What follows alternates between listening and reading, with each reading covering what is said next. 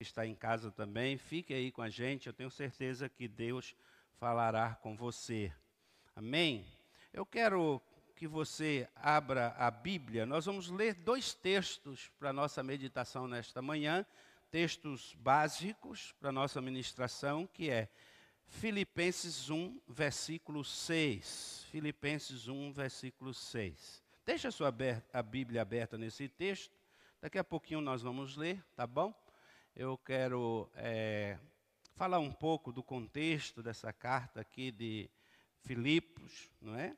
E como era a cidade de Filipos. É importante a gente entender aqui o contexto daquilo que nós vamos aprender na palavra de Deus. Amém? Feche os seus olhos, em nome de Jesus. Você que está em casa também, que Deus te abençoe. Quero orar pela sua vida, pedir a graça de Deus sobre a tua vida, a unção de Deus que o Espírito Santo possa ministrar no nosso coração nesta manhã, que seja um momento único, né, especial na presença de Deus, não seja mais um culto, mais uma reunião, não, em nome de Jesus. Pai, em nome de Jesus, nós nos colocamos na tua presença. Ó Deus, fala conosco através da tua palavra, move os corações que estão nos ouvindo nesta manhã e durante a semana, seja qual for o horário, no carro, andando, viajando, que eles sejam alcançados pela tua palavra em nome de Jesus, que eles sejam edificados, que eles sejam consolados, ó Pai, e exortados e encorajados a, a continuarem vivendo para a glória do teu nome, meu Pai. Abençoa a minha vida, toma a minha vida agora, usa-me como instrumento do Senhor pela tua misericórdia e graça. Em nome de Jesus, abençoa os pastores desta igreja, o pastor Giovanni, nosso pastor, abençoe a minha vida, Pai, minha família, abençoe, Senhor Jesus, ó Pai, a vida é, do presbítero, ó Deus, do Rafael, da Débora, abençoe as nossas famílias, abençoe a diretoria desta igreja, todos aqueles que lideram. Nós oramos, ó Pai, por cada voluntário, cada pessoa que tem servido nesta casa, cada irmão que tem contribuído, ó Pai, que tem investido nesta obra, não somente daqui desta congregação, mas aqueles que também pela rede social investem, acreditam no nosso trabalho, no teu reino. Em nome de Jesus, nós oramos e te agradecemos. Amém. Amém, meus queridos. Filipos era uma importante cidade da Macedônia, né? É, eu estava meditando um pouco, é, revendo algumas coisas sobre Filipos, e eu achei super importante ressaltar aqui nesta manhã, no início dessa palavra. A cidade ela recebe um nome após ter sido conquistada é, em 360 a.C. pelo rei Filipe II. Olha que interessante, né? Da Macedônia. Ele era o pai de Alexandre o Grande, o famoso Alexandre o Grande. Então, essa cidade, ela antes de receber o nome de Filipos, ela tinha um nome que chamava Crenides, ou Crenides, né, que significa lugar das fontes. Olha que lindo, né? Lugar das fontes. Já pensou que coisa maravilhosa? Essa é a cidade que Paulo ali conquista, né, através do evangelho. Na Bíblia, a cidade de Filipos é citada de forma importante no Novo Testamento. A cidade recebeu uma comitiva missionária liderada pelo apóstolo Paulo.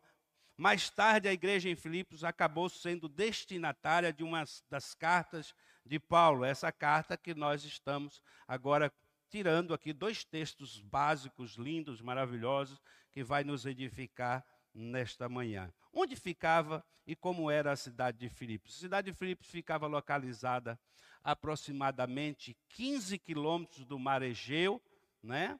E essa estrada ela ligava Roma, Roma à Ásia Menor. Filipos estava bem no limite entre a região da Macedônia e Trácia. Então é importante nós vermos isso aqui, porque a cidade de Filipos, ela, ela ficava numa rota comercial. Ela também tinha um porto comercial. Ela era uma cidade hiper importante para aquela época. Mas nesse tempo, irmãos, aqui, quando Paulo escreve essa carta, Paulo vai ali com a comitiva missionária, estabelece a igreja, prega o evangelho, mas nesse tempo Roma vem aqui e domina a cidade de Filipos. E Roma começa a dominar essa cidade, toma essa cidade. Então, a partir de 31 a.C., desfrutando dos, dos privilégios, né? otorgada às cidades romanas, Filipe foi contada como uma colônia de veteranos romanos. Isso pode explicar a descrição bíblica de Filipos como uma cidade de Macedônia, principal distrito e colônia, lá em Atos capítulo 16, versículo 12. Veja que a Bíblia fala dessa cidade, né, de forma assim específica. É, Filipos foi a primeira cidade do continente europeu a ouvir o evangelho. Olha que maravilhoso, não é? A primeira cidade do continente europeu que foi conquistada né, através dessa viagem missionária do apóstolo Paulo. Paulo, missionário, ele sai pregando o evangelho por toda parte, né, usado pelo Espírito Santo de Deus. Paulo visitou Filipos em sua segunda viagem missionária, obedecendo. Olha que lindo. Por que, que Paulo foi a Filipos? Ele obedeceu a uma visão divina. Paulo e Silas estavam navegando até Troade, e numa noite o apóstolo Paulo teve uma visão na qual um homem macedônio estava em pé e lhe pedindo que fosse a Macedônia. Irmãos, que tremendo, hein? Como é, é assim, isso aqui é sobrenatural. Imagine você, esses missionários, o apóstolo Paulo viajando, fazendo missões. Olha como o Espírito Santo estava presente, como o sobrenatural de Deus estava sobre a vida desses homens enfrentando perigo, enfrentando perseguição, não é? E ele tem uma visão, Deus dá uma visão de um homem macedônio clamando e pedindo a Paulo que fosse até a Macedônia. Oh, glória, aleluia. Era uma alma que clamava pelo Evangelho, uma alma que clamava por é, conhecer o Senhor, que Deus tinha um propósito através daquele homem, através daquela cidade. E hoje nós estamos aqui, né, é, lendo esta carta linda do apóstolo Paulo, já fruto de um trabalho de evangelização. Na cidade de Filipos, Paulo plantou uma comunidade cristã que lhe foi muito querida. E a gente vai vendo aí Filipenses 4, versículo 10 a 20, você pode depois meditar um pouquinho para você ver como que ali essa comunidade era uma comunidade querida. A primeira pessoa mencionada na Bíblia a ser convertida em Filipa foi Lídia. Né? E Lídia se tornou também uma pessoa muito usada por Deus. O texto bíblico diz que o Senhor lhe abriu o coração para atender às coisas que Paulo dizia. Em seguida, ela foi batizada juntamente com toda a sua casa. Isso está registrado lá em Atos 16, 14, 15. E foi em Filipos que também aconteceu a cura de uma jovem adivinhadora, que causou descontentamento dos homens que ganhavam grande lucro em sua prática. Também está em Atos 16, né, 16 a 18, quando Paulo e Silas também estavam na prisão. É, então, há várias narrativas importantes de textos bíblicos aqui de Filipenses, que você pode ler toda a carta, você será muito edificado. Eu li praticamente toda a carta de Filipenses para trazer esse estudo ao coração de vocês, revendo coisas interessantes. Mas eu quero usar dois textos nesta manhã se eu não terminar, a gente termina na próxima semana ou em outra oportunidade, tá bom? Então, Filipenses capítulo 3, versículo 13. E eu quero dar como título nesta manhã, restaurado para ser bênção. Fala comigo, restaurado para ser bênção. Amém? Olha, qual é o propósito de Deus em restaurar a minha vida? Qual é o propósito de Deus em restaurar a vida de uma pessoa que está quebrada, a vida de uma pessoa que está destruída, a família, o casamento, restaurar a vida de um jovem, tirar ele das drogas? Qual é o propósito de Deus restaurar uma família que está totalmente desestruturada, de um homem que está perdido nas drogas, na bebida, de um homem que está sem rumo? Qual é o propósito de Deus? Tornar essa pessoa uma bênção no reino dele. Amém? Eu acredito que Deus tem esse propósito e foi isso que aconteceu com a minha vida. Né? Isso aconteceu com a vida do pastor Giovanni, aconteceu com a vida do, do Juninho, da Júlia, que estão lá no seminário, de todos vocês que estão aqui, que fazem parte dessa comunidade. Essa comunidade é uma comunidade de pessoas que estavam quebradas e Jesus está restaurando para a glória do Senhor. Amém, irmãos? Amém, irmãos? Olha, você não deve ter vergonha daquilo que Jesus fez na sua vida. Você não deve ter vergonha do seu passado, porque é o seu passado. Mas o Senhor restaurou. O importante é o que você é hoje. Entendeu aqui, irmãos? Não deixe o diabo acusar você, não deixe o diabo destruir você, não deixe o diabo atacar as suas emoções, te paralisar e te impedir de ser uma bênção no reino de Deus. É importante você entender. Então, restaurado para ser bênção. Quantos querem ser uma bênção aqui? Levanta a sua mão. Fala, pastor, eu quero ser uma bênção. Aleluia! Nós seremos uma bênção nessa comunidade. Nós seremos uma bênção na cidade de Umuaramba. E nós já somos uma bênção, mas queremos mais de Deus sobre a nossa vida. Meus amados, é importante isso. Olha que texto lindo. Está ali na parede, quando você entra no templo aqui, tem um texto colocado ali, eu acredito muito que Deus usou o pastor Gil para escolher aquele texto, né? Filipenses 1, versículo 6. Né? É bem importante a gente decorar, né? colocar esse texto no coração. Vamos ler? Tendo por certo, deixa eu ver essa tradução aqui, coloca para mim. Vamos lá, tradução, tem alguém aí no, na projeção? Tendo por certo isto mesmo, que aquele que em vós começou a boa, olha, observa aqui, olha, que aquele que em vós, fala em mim, fala comigo, em mim, começou a boa obra, aperfeiçoará até o dia de Jesus Cristo. Olha que coisa linda é o texto que Deus nos dá. Primeiro, ele começou a boa obra. Fala, a obra que Deus começou em mim, Fala, ela é boa. Amém, irmãos? É importante isso, entendermos isso. Irmãos, é importante nós entendermos a palavra de Deus, valorizar a palavra de Deus e vibrar com a palavra de Deus. Uma, uma das, é, das características de uma pessoa que foi é, tocado por Deus, transformado por Deus, que teve a sua vida selada pelo Espírito Santo, é que ela vibra com a palavra de Deus, porque a palavra de Deus, ela é uma verdade de Deus sobre mim. Dá para entender isso aqui? Falar, a palavra de Deus é uma verdade do Senhor sobre mim. Aleluia! Glória a Deus. Entende aqui, irmãos, porque o mundo, as situações, as tuas emoções, essa natureza caída, ela vai querer dizer ao contrário daquilo que a palavra de Deus diz. Mas a palavra de Deus, ela deve nortear, falar, ela deve nortear o meu coração. Amém? Eu não ando por sentimentos, não. Eu ando pela convicção que eu tenho da palavra de Deus. Então, se eu ando pelos princípios da palavra de Deus, eu não vou deixar que as minhas emoções me dominem. Ela pode até vir sobre mim, eu posso até ter pensamentos contrários, mas aí eu tenho que voltar para a palavra de Deus. Aí eu, quando eu estou passando por momentos difíceis na minha vida, eu lembro que o Senhor começou essa obra na minha vida. E Ele tem uma promessa, aleluia! Ele tem uma promessa sobre mim, que aquele que começou a boa obra, Ele é poderoso, Ele é grande, Ele é Senhor. Ele é o Deus da minha vida. Ele muda, irmãos, contextos. Ele transforma, ele dá vista ao cego.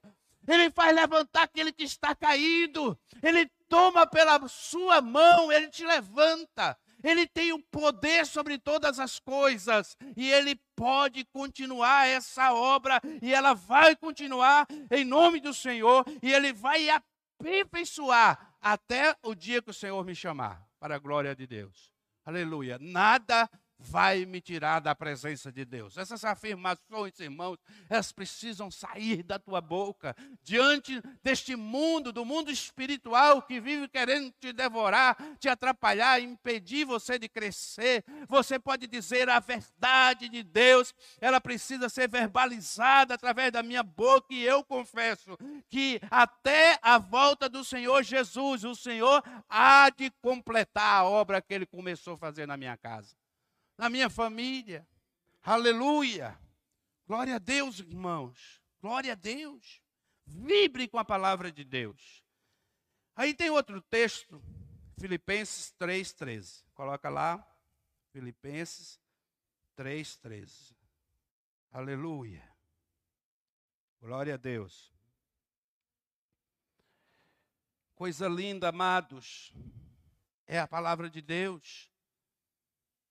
O apóstolo Paulo diz assim: Irmãos, quanto a mim, não julgo que haja alcançado. Olha a humildade deste homem, não é? Quando às vezes a gente vê as pessoas dentro de um, uma religião, não é verdade? Se acham melhores do que as outras.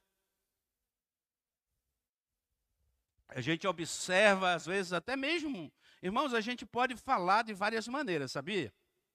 A gente pode falar é, com a nossa boca, com palavras, e a gente pode falar também com atitudes, com comportamentos, sim ou não? Sim.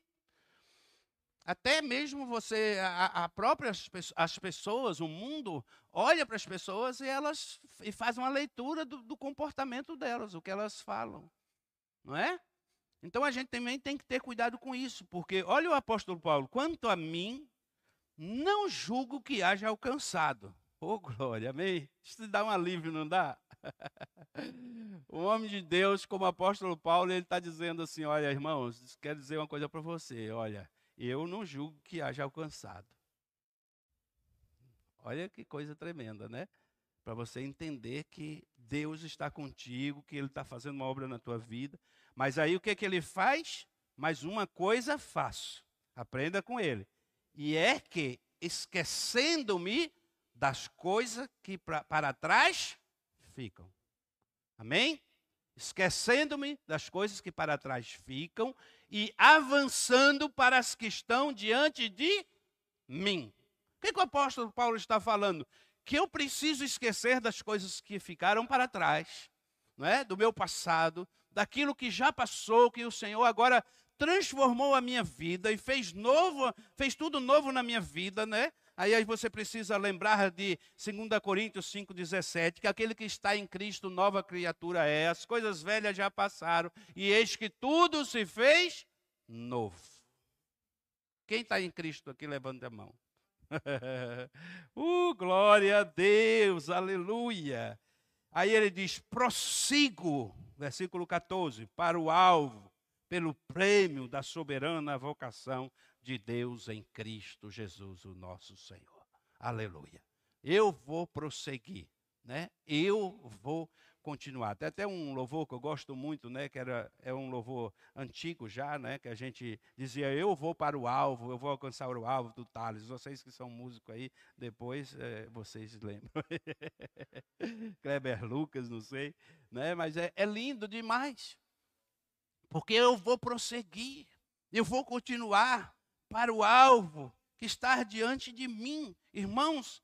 E isso é interessante porque é, na nossa caminhada, na nossa jornada, eu como pastor, todos os pastores, líderes, nesse tempo, né, nós já estamos assim num período aí, eu acredito que eu já, eu já estou é, indo para mais ou menos 33 anos de convertido, mais ou menos 26 anos de ministério. Nesse período, eu já vi muitas pessoas desistirem.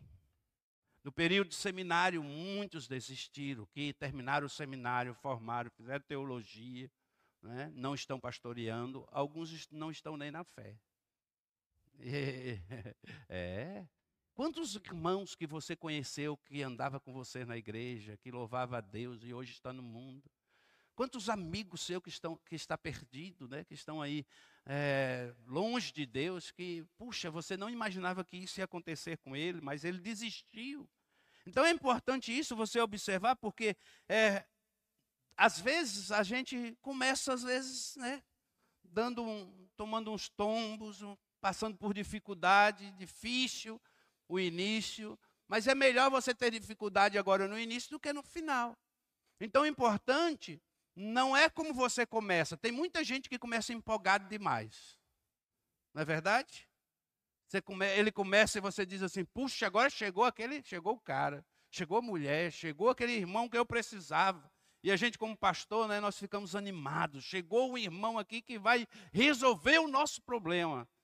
Aí você percebe, irmãos, que ele não tem estrutura, que ele não está fundamentado na rocha, né? que a fé dele é uma fé rasa, e ele precisa se aprofundar mais na palavra, conhecer mais a Cristo. E você percebe isso, e daqui a pouco aquela pessoa desaparece, para de vir à igreja, para de frequentar a igreja. Então, há indício de uma pessoa realmente convertida, transformada. Ela vai continuar, ela vai persistir, ela vai ter um alvo, independente da circunstância que ela passa, das lutas que ela passa. E aí o texto diz assim: Irmãos, quanto a mim, não julgo que haja alcançado, mas uma coisa eu faço. O apóstolo Paulo está falando. Aleluia. Queria que você colocasse isso no seu coração. Uma coisa eu faço. Eu vou continuar, vou continuar, vou lutar. E aí, irmãos, a gente é, olha a nossa trajetória de ministério, de vida, a gente, a gente tem que glorificar a Deus, porque o importante não é como você começa, mas como você termina. Em nome de Jesus. E eu tenho uma convicção que eu vou terminar a minha jornada para a glória do Senhor. Amém? E você deve ter essa convicção no seu coração que você vai servir a Cristo até o último dia da sua vida. Você não vai ficar olhando para o lado, você não vai ficar olhando para as circunstâncias, você não vai desistir no meio do caminho, você não vai ser aquele que vai ser lembrado como aquele que desistiu. Mas você vai ser lembrado como aquele que persistia, que vinha à igreja, que participava, que se envolvia, que nunca abandonou o Senhor, que continuava, que mesmo enfrentando dificuldade, que Todos nós, irmãos, aqui passamos por dificuldade. Ninguém está isento de problema, ninguém está isento de ataques do inimigo. Não. Mas nós não vamos desistir, porque nós temos um Deus tremendo sobre a nossa vida. Há um, há um cântico que diz assim: quando é, o, o mar não se abrir, não é? Deus vai criar um caminho novo para você. É, Deus cria um caminho novo. Às vezes você fez um plano para a sua vida, e aquele plano não deu certo. Por isso que o apóstolo Paulo está dizendo, esquecendo das coisas que para trás ficaram. Ou seja, às vezes aquele projeto de vida que você teve, que você sonhou, não deu certo e você não pode ficar preso àquilo. Você conhece alguém que vive, assim no saudosismo, ou seja, puxa, se eu tivesse feito isso e tal. E às vezes isso acontece na nossa própria vida, dentro dos relacionamentos, né? A esposa ou o esposo diz: "Ah, se você não tivesse feito aquilo, ah, se você tivesse naquele tempo tomado a decisão tal", e a gente fica preso a essas situações, irmãos, e a gente fica assim, olha, imagine o pastor Hilda aqui amarrado pelos pés, pelas mãos, seguro para trás aqui, um, um, e as cordas me segurando aqui, não deixando eu avançar para as coisas novas, porque eu estou preso nas coisas do passado, entende? nas minhas lembranças. Ah, né? Aí eu, as pessoas, você sabia que o inimigo usa as pessoas também? Às vezes as pessoas com boa intenção. Eu passei muito por isso, gente. Por exemplo, foi difícil para minha família aceitar eu parar de jogar futebol. minha família ficou frustrada, meus irmãos ficaram frustrados. No início, claro, né? Eles não entendiam muito. Hoje não. Mas eu ouvi muito de amigos diziam, Rio, por que você deixou? Você poderia ter chegado a um time grande. Eles sonhavam por mim. Mas Deus tem os seus projetos, irmãos. Hoje eu me sinto totalmente realizado na obra de Deus. Aí depois Deus usou ali um irmão, né, querido, que se foi na minha frente e eu me alegrava porque eu via o meu sonho sendo realizado através da vida dele. Aleluia. Mas o meu projeto de vida, Deus me chamou para fazer algo muito melhor, muito maior, que é propagar o Evangelho de Cristo. Aleluia! Então, sua história de vida, Deus vai usar para a glória do nome dele. Deus vai usar, e eu até hoje entendo isso, que Deus me deu um tempo no futebol e me deu o talento que as pessoas reconhecem, não sou eu que falo, mas elas falavam não é? Até hoje eu recebo mensagens na, na rede social de pessoas que eu nem lembro mais. Elas diziam: Eu joguei contigo, você era muito bom, você tinha muito potencial. Aí você fica falando: Puxa, se eu persistisse, né? se eu continuasse. Aí o Espírito Santo diz assim: Ô oh, filho, eu te dei algo muito mais precioso. Aleluia. Eu te dei algo muito maior que a soberana vocação. Oh, irmãos, como é bom servir ao Senhor.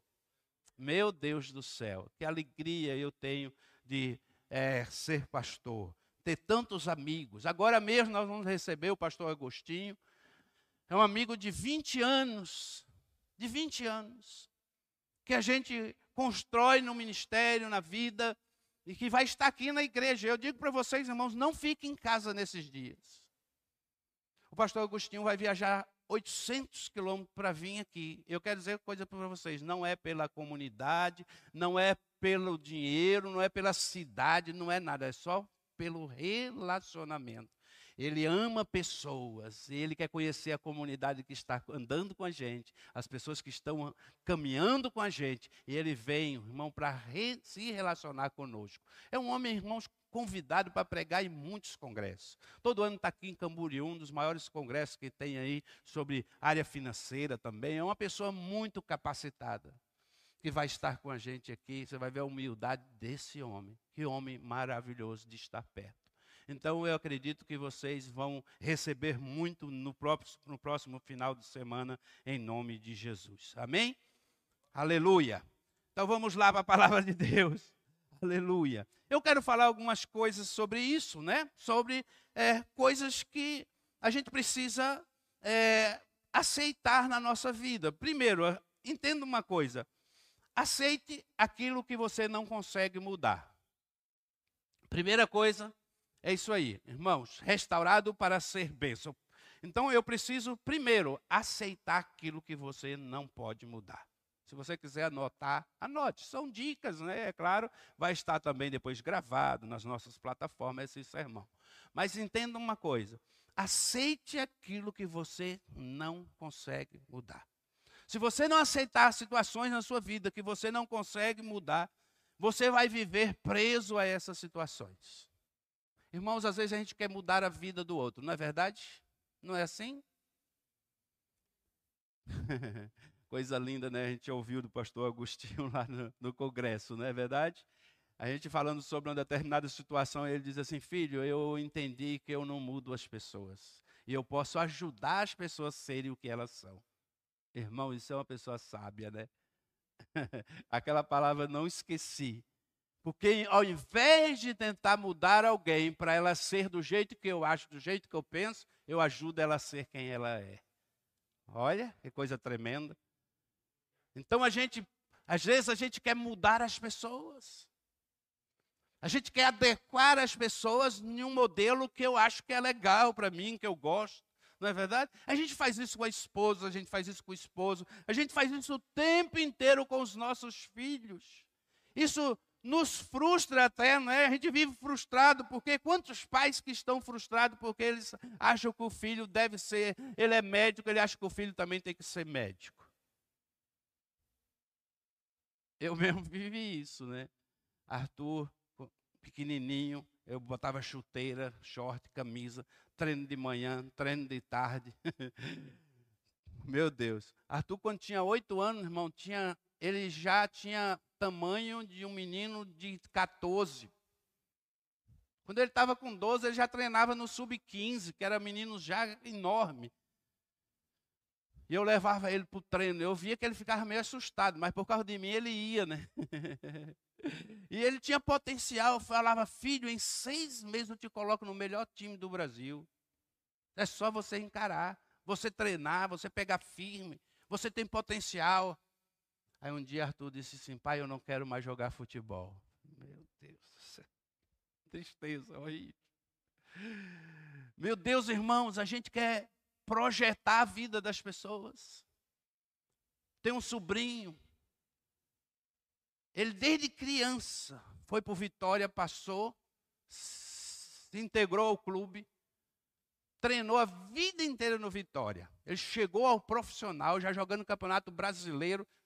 Com 18 anos, ele já estava titulado Vitória jogando no Campeonato Brasileiro. Teve um jogo aqui em Guaratinguetá contra o Corinthians, Vitória e Corinthians, até caiu a arquibancada, foi uma, uma, uma cena assim que está marcada. E Edu jogando de titular eu assistindo na televisão meu sobrinho no Vitória. Você acredita que é, Edu se converteu nesse período? Mas Edu chegou no clube e disse: Eu não quero jogar mais futebol. Meu Deus, meu irmão quase morreu. Quase morreu. Sonho do meu irmão, ter um filho atleta profissional. Lá em casa todo mundo é apaixonado por futebol, né? Lá em casa eu acho que a, a casa deveria ser uma bola a gente entrar dentro. Nós tivemos seis irmãos jogando na mesma equipe juntos, para vocês terem uma ideia. Lá em casa é futebol. Nós somos conhecidos como os Tinhoso, os jogadores de futebol da região. Então, assim, é incrível, mas assim, a gente quer projetar a nossa vida, né? Aquilo que nós sonhamos na vida do outro. Então aceite aquilo que você não consegue mudar. às vezes o tempo. O tempo traz algumas coisas na sua vida. Tem pessoas que o tempo, né, vai trazer situações que você não vai conseguir mudar, mas hoje aí, né, a gente, as pessoas querem dar um jeito em tudo. Aí você vai ficando já aí cinquentão, já entra no enta, aí você, né, quer mudar o nariz, você quer mudar é, tudo e as pessoas ficam pegam uma foto, falam, não, isso aqui não é você não, né? Já viu aquele negócio de expectativa e realidade na rede social, né? Aquela foto de perfil, mas quando você vê a pessoa pessoalmente, você diz assim, gente, não é a mesma não. Uh, aí as pessoas, olha, aceite, aceite a sua idade, as transformações que o próprio tempo vai trazer sobre a sua vida. E graças a Deus, irmãos, eu não sei se você é assim, mas eu, quando olho minhas fotos quando eu era jovem, eu agradeço a Deus. Eu falo assim, eu estou mais bonito hoje. É, eu, eu falo, eu estou mais bonito hoje. E as pessoas dizem assim, pastor, né? Olha, Deus foi bom com o senhor, né? As pessoas são educadas. Quando a gente posta uma foto, um dia eu postei uma foto do meu casamento. Meu Deus, os comentários, a maioria é de gozação, assim. Né? Pastor, Deus foi bom com o senhor, Deus faz milagre, Deus faz isso, faz aquilo. Né? A Lu era uma heroína, não sei o quê. Né? Tinha visão de águia. É, o tempo, irmãos. O tempo passa. Às vezes a gente não quer aceitar, né? A gente quer continuar. Sabe aqueles coroa? O cara está com 70 anos e ele está com a roupa de menino de 20. Ridículo, não é? É ridículo. Ele não aceita que ele já é um coroa. Ele quer frequentar os ambientes de jovem, ele quer ser como jovem. Né? Às vezes é as mulheres também, aquela mulher que ela já tem né, seu sessentão e ela não entende aquilo. Ela acha que ela é mocinha. E ela não entende. Então aceite aquilo que você não consegue mudar. Você não vai conseguir mudar. Viva, entenda isso. Você como esposo, esposa, né? você não tem mais o mesmo pique, você não tem mais o mesmo vigor. O seu passado, situações que você não entende porque você passou e você fica buscando para tentar resolver, não é verdade? Você fica querendo buscar explicação por que, que você fez isso, por que, que fulano agiu assim, por que, que aconteceu isso lá atrás. A perda de um ente querido, irmãos, isso eu posso falar para vocês. Eu quero falar uma coisa para vocês. E para quem não passou ainda, talvez seja a coisa mais difícil na vida que alguém possa passar. É a perda de alguém que caminhou com você, que ficou muitos anos contigo, seja esposa, seja um filho, alguém querido, alguém do seu coração que morreu. Eu quero dizer uma coisa para você: é uma das coisas mais difíceis na vida. É como te jogar num buraco de queda livre o tempo inteiro e você nunca acha o, um, o chão para cair. Você está sempre em queda livre. É horrível. É difícil, leva tempo. Mas a gente precisa aceitar. Aconteceu, Deus quis assim, Deus estabeleceu assim. Não lute contra aquilo que Deus estabeleceu, entendeu? Não queira entender o que você nunca vai entender. Por que, que fulano morreu? Ai, meu Deus. Né? Vou viver chorando a vida inteira. Vou viver preso a situações. Tem gente que estabelece até o tempo né, para a gente. Eu estou nesse período agora, né? E aí as pessoas elas ficam assim, não, é cedo ainda. Outros é, não é com você, não é? A gente estabelece as coisas, né? Como se eu, eu tenho um projeto, eu projeto aquilo que eu acho para a vida das pessoas. Ah, irmão, cada um tem a sua vida, elas têm as suas necessidades, entende? Então, assim, é necessário você prosseguir para o alvo que está diante de você, esquecer das coisas que para trás ficaram. Eu não posso viver preso a essas situações. Elas vão agora essas situações, você deve se apegar ao quê? As boas lembranças, as boas memórias, aquilo que foi maravilhoso. Você sempre vai lembrar, aquela pessoa nunca vai estar esquecida para você. Mas entende uma coisa, você precisa continuar caminhando. Não tem outra alternativa. Não tem outra. Ah, agora eu saí da igreja tal e agora meu ministério acabou. Não acabou, irmãos. Eu já passei por isso várias vezes, de estar num lugar que eu dizia assim em casa, eu falava assim: nós nunca vamos sair daqui. Daqui os irmãos só vão nos levar para o cemitério. De repente as coisas mudaram e eu saí daquela igreja. E, e, e você está pensando que eu me desesperei? Em nenhum momento. Eu orei, confiei em Deus e eu quero dizer uma coisa para vocês: Deus nunca me deixou, mesmo nesses momentos de transição, de uma cidade de norte a sul, de uma igreja para outra, Deus nunca me deixou um mês sem salário.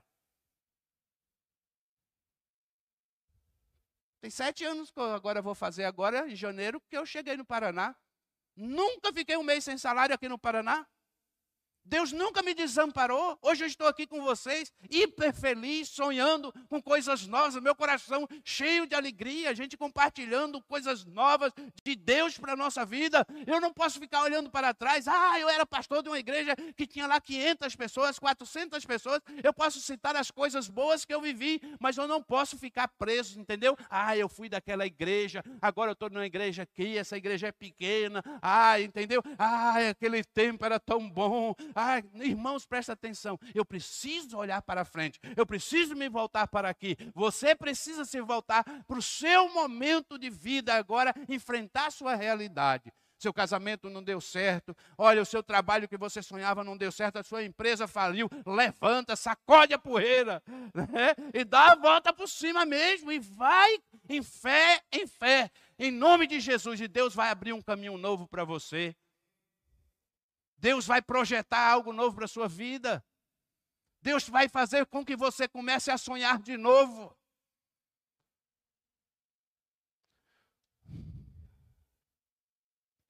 Tem pessoas paralisadas, irmãos, porque perderam aquilo que elas achavam que era perfeito.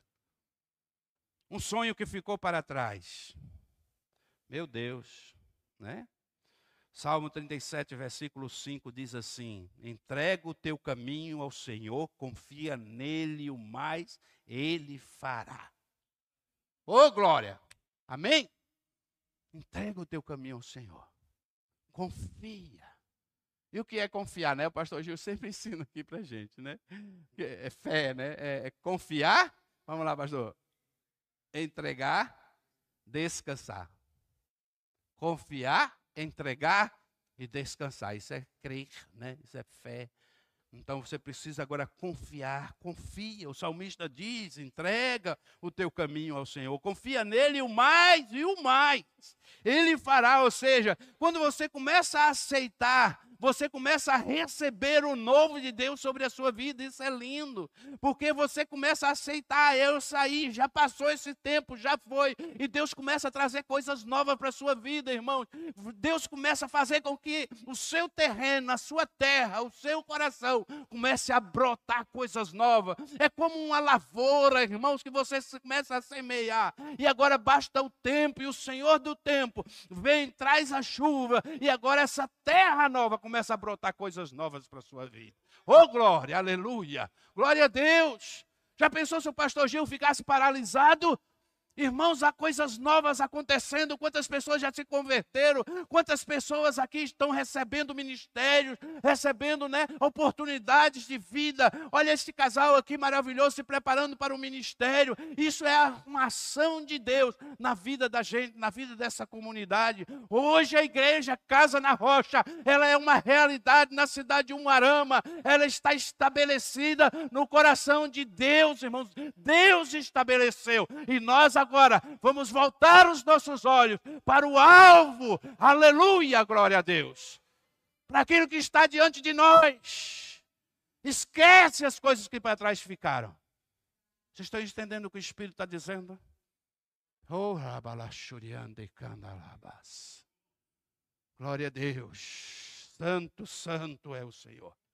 Oh Deus, esquece, olha para frente.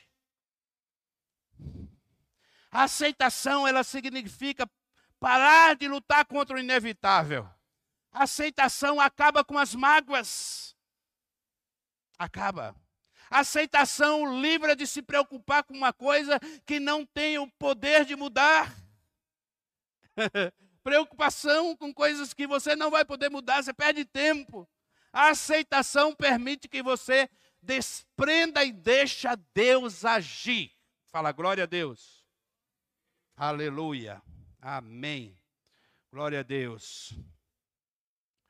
Observe, irmãos. Em primeiro lugar, foi aceite aquilo que você não consegue mudar. Segundo, pare de fazer jogo de culpa. Meu Deus. Estou no segundo ponto.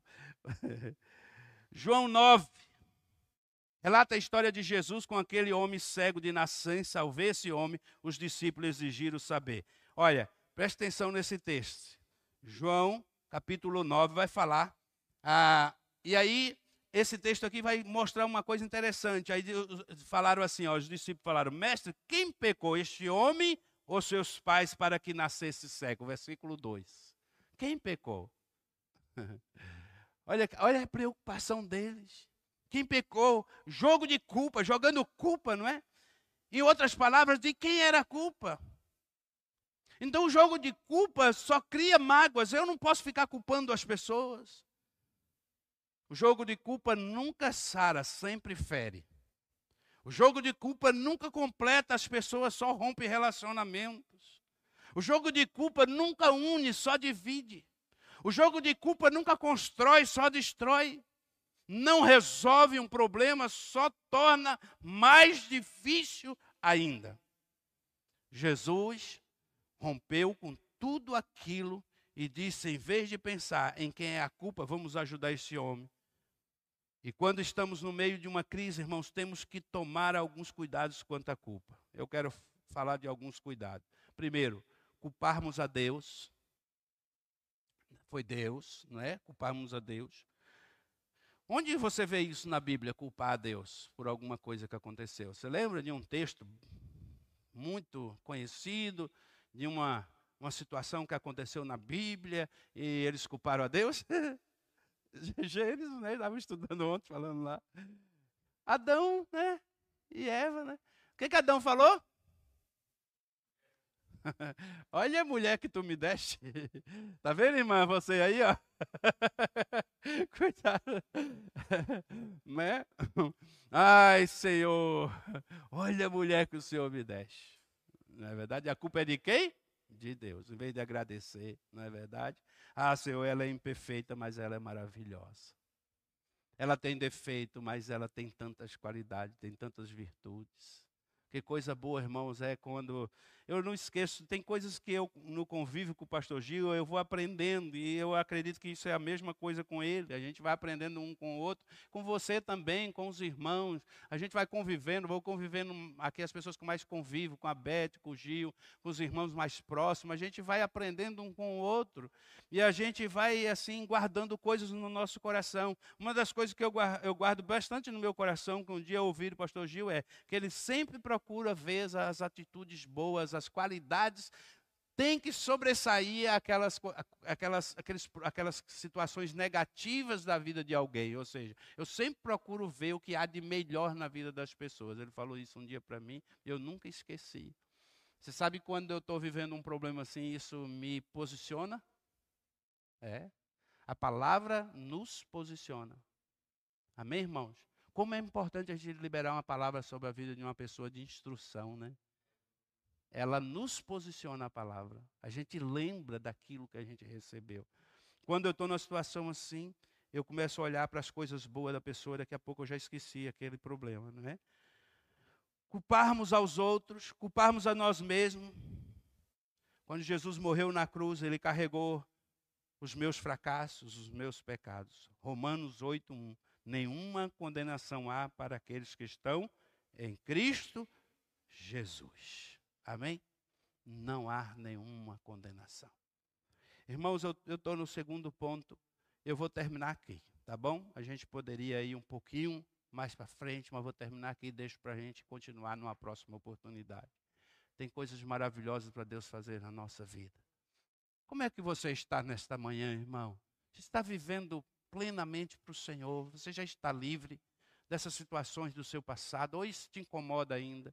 Se isso te incomoda ainda, o teu passado, algumas coisas na tua vida ainda causam incômodo a você, ainda te impede de viver todo o potencial que Deus quer viver em você, você precisa se livrar disso em nome de Jesus.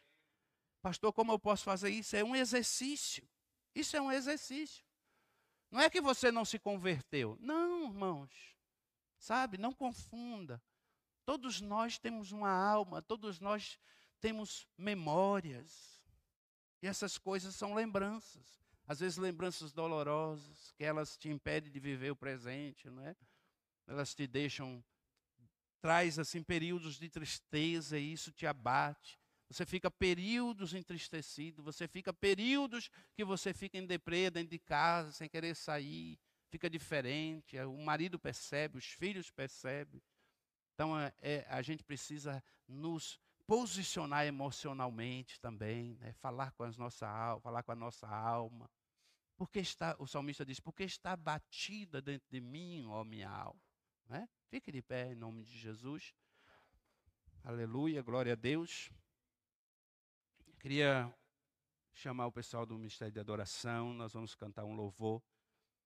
E nós vamos orar em nome de Jesus. Aleluia. Glória a Deus.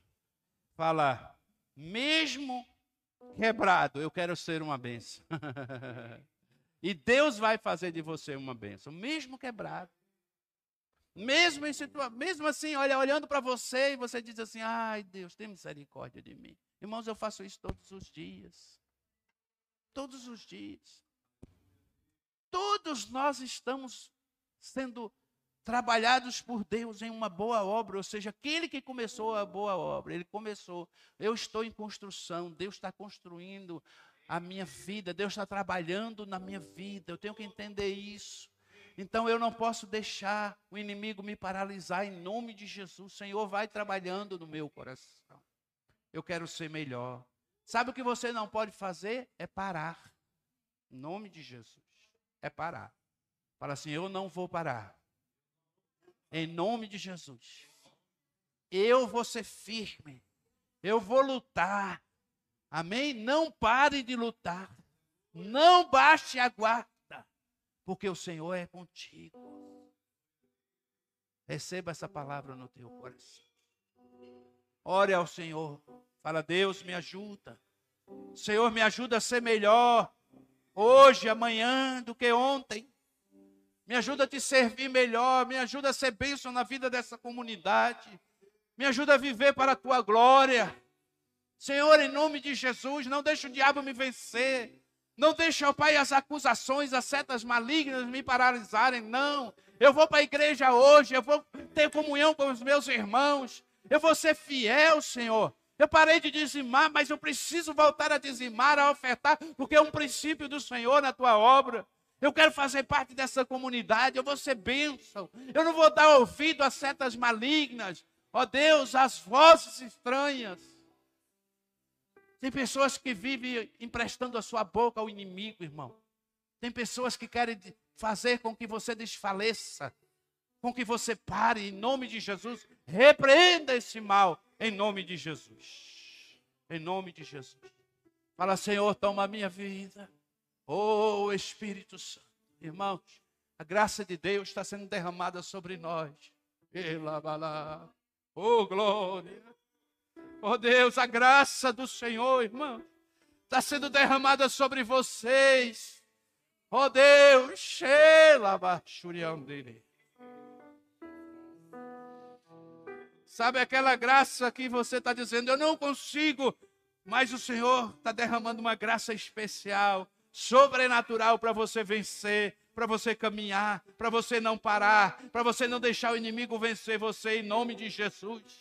Oh glória, adore ao Senhor. Sua morte ali na cruz, carregando a minha dor, você se expôs por mim. Oh,